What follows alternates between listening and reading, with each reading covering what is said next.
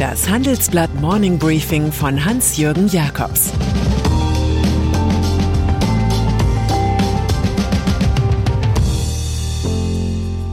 Guten Morgen allerseits.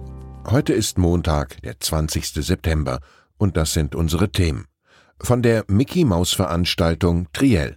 Die Klimageschäfte des RWE-Konzerns. Wladimir Putin und kein Ende. Triell. Wenn Robert Habeck und Markus Söder aus vollem Herzen einer Meinung sind, dann kann etwas nicht richtig sein in diesem Wahlkampf. Wir sind stecken geblieben in dämlichen, in dummen Debatten, die von den politischen Mitbewerbern hochgezogen wurden und die eigentliche Diskussion verstellt haben, sagt der Co-Chef der Grünen. Er bezieht sich auf Plagiate und den Planeten, den es zu retten gilt. Markus Söder klingt ganz ähnlich. Seit Monaten wird in diesem Wahlkampf über alberne Nebensächlichkeiten diskutiert, Statt weiterhin Stilfragen zu diskutieren, sollten wir uns endlich auf das Wesentliche konzentrieren, heißt es aus dem CSU-Chefbüro. Die Erkenntnisse sind nicht neu. Und so fragt man sich, warum das Volk mit gleich drei TV-Triellen überfüttert wurde. Auch der letzte der Termine gestern beim Investorenfernsehen von Pro7, Sat1 und Kabel 1 war belanglos.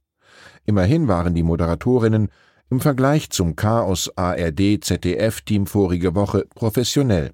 Es kamen sogar Außenpolitik und Europa vor. Und wir wissen nun auch, dass Mickey Mouse schon vor 30 Jahren den Klimawandel thematisierte. Das berichtete Fragestellerin Linda Zerwakis, deren Eltern an ihrem Kiosk auch Walt Disney Comics verkauften. Annalena Baerbock. Unionskandidat Armin Laschet könnte sich an eine Mickey Maus Weisheit halten. Über sich selbst zu lachen heißt sich selbst zu lieben. Im Triell versuchte er mit Non-Stop-Erklärungen gegen eine große Rot-Grün-Allianz mit Olaf Scholz und Annalena Baerbock anzukommen. Im Handelsblattgespräch hatte die Grünen-Kandidatin zuvor schon offen bekannt, ich hielte es für richtig, wenn die Union in die Opposition ginge. Sie stehe für Stillstand und sei ohne Führung und Richtung. Am liebsten würde ich gemeinsam mit der SPD regieren.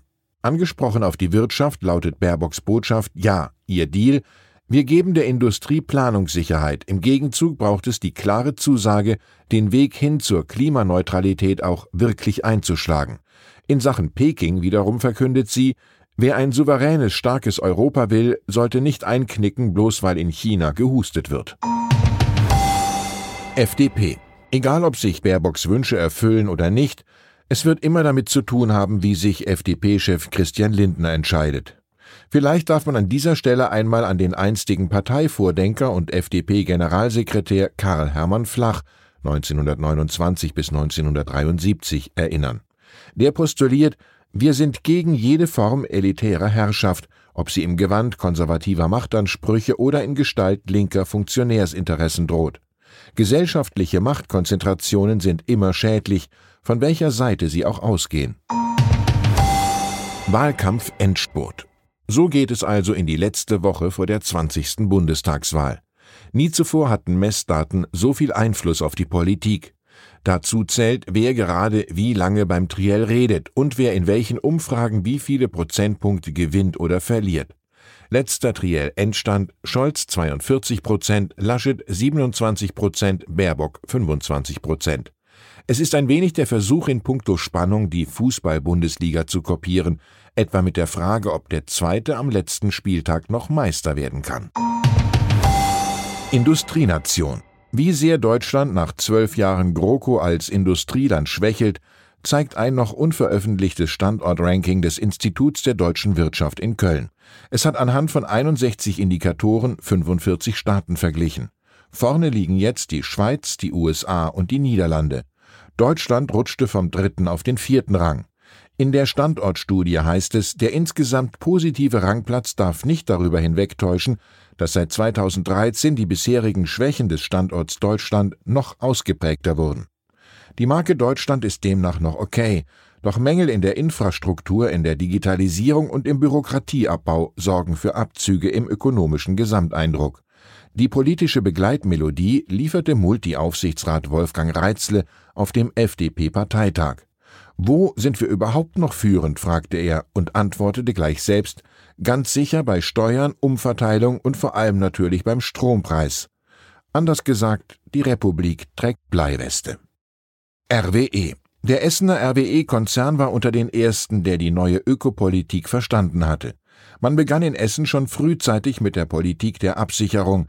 RWE kaufte bereits seit 2017 reichlich CO2-Zertifikate, die zum Ausstoß klimaschädlicher Gase berechtigen. Nun kann der Konzern vom drastisch gestiegenen CO2-Preis profitieren. Im Übrigen erzeugten die Braunkohlekraftwerke von RWE im ersten Halbjahr 21.500 Gigawattstunden Strom. Das ist ein Plus von fast 50 Prozent. Die Steinkohlekraftwerke wiederum legten um gut ein Drittel zu. Als das Thema Klimawende aufgerufen wurde, scheinen die Verantwortlichen noch einmal weggehört zu haben. Russland. Über das russische Staatswesen kann man lange streiten, eine lupenreine Demokratie jedenfalls ist es nicht. Und so verwundert es keinen, dass sich zur gerade abgeschlossenen Parlamentswahl die kritischen Stimmen mehren. Sie beklagen Manipulation und Unterdrückung der Opposition.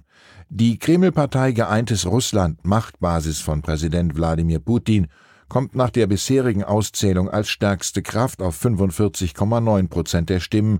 Bisher hatte sie die absolute Mehrheit. Die Kommunistische Partei wiederum erhielt 21,5 Prozent. 110 Millionen Menschen waren zur Wahl des Parlaments aufgerufen, 14 Parteien stellten sich zur Wahl. Der Putinismus, so viel ist sicher, macht weiter. Der große Winston Churchill wusste, Russland ist ein Rätsel innerhalb eines Mysteriums, umgeben von einem Geheimnis. Und dann ist da noch der Cumbre Vieja Vulkan auf der Kanareninsel La Palma. In seinem Inneren haben sich nahezu 11 Millionen Kubikmeter Magma verschoben. Der Boden hob sich in der Umgebung um rund 10 Zentimeter an. Es kam zu tausenden Erdbeben von einer Stärke von bis zu 4,0. Erstmals seit 50 Jahren brach dann der Vulkan aus. Er spuckte Lava und Asche, eine hohe Rauchsäule war zu sehen. Die örtlichen Behörden riefen die Bevölkerung zu extremer Vorsicht auf und leiteten die Evakuierung der Umgebung ein. Spaniens Regierungschef Pedro Sanchez persönlich brach auf, um sich ein Bild von der Lage zu machen. Die örtlichen Behörden appellierten, die Bevölkerung wird aufgerufen, der Eruptionszone fernzubleiben. Wenn der deutsche Schlager intensive Liebe betexten will, fällt ihm oft das Wort Vulkan ein, aber diese Liedwerke werden die zahlreichen La Palma-Fans eine Weile wohl nicht hören wollen. Ich wünsche Ihnen einen geordneten Start in die Woche. Es grüßt Sie herzlich Ihr Hans-Jürgen Jakobs. Das war das Handelsblatt Morning Briefing von Hans-Jürgen Jakobs, gesprochen von Peter Hofmann.